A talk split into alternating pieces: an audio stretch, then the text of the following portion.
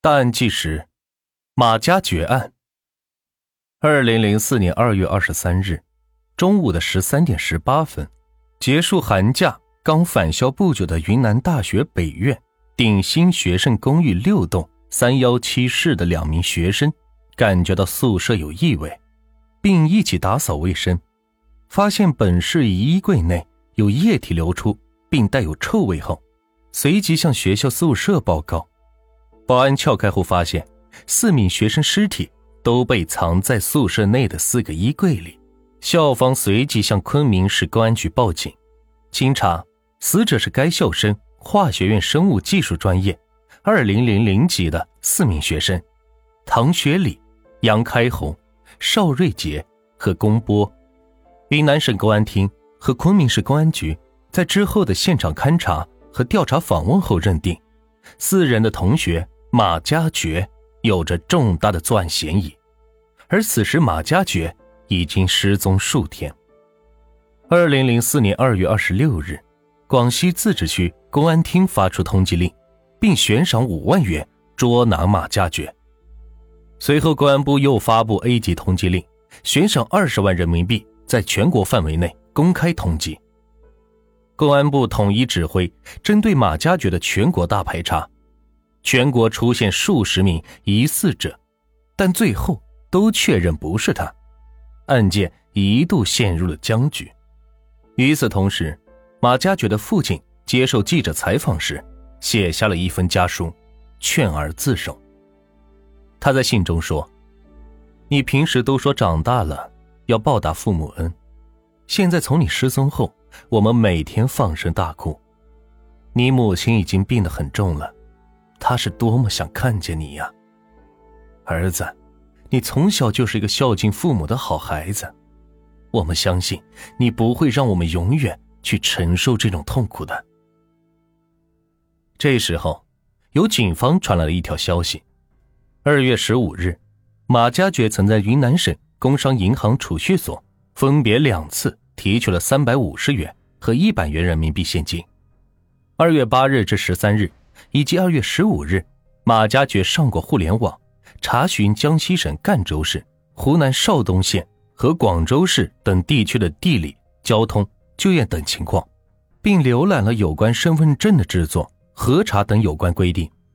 访问过互联网上公安部、广西壮族自治区的公安厅等网站，上网时间集中在晚上的十一时至次日的七时。三月十二日，广东省公安厅。转发了公安部查缉马家爵线索的通告。警方调查发现，马家爵极可能于二零零四年二月十七日下午乘坐火车离开昆明，前往广东。三月十五日下午，海南三亚市公安机关接到群众举报，发现一形似乞丐的青年男子，很像是被通缉的马家爵。我是值班民警，十五日晚上七点多。去菜市场处理一个买卖纠纷，接近尾声的时候，派出所打来电话，我赶回派出所，见到了举报人。在哪里？在河边。在干什么？在吃东西。坐你的车，你赶快带我去。我与举报人之间的对话异常的简短。另外，没开自己的摩托车，是因为有两个担心：一是怕因为停车延误了战机。二是担心举报人临场害怕而躲开，从而延误战机。坐上举报人的摩托车后，我一直都在催。考虑到马家爵身上可能有凶器，对可能发生的搏斗，我是有思想准备的。当时我穿着警服，戴了一副手铐。我想，如果真的打起来，我们的群众基础好，看到警察与嫌疑人搏斗，群众是会帮助我们的。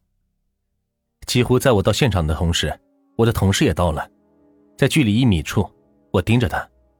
马家爵当时正坐在地上，手里拿着一个破馒头在啃，又从垃圾中捡起了一块红薯饼，慢慢的啃了一口，放进了塑料袋里包起来，然后装进了上衣的口袋。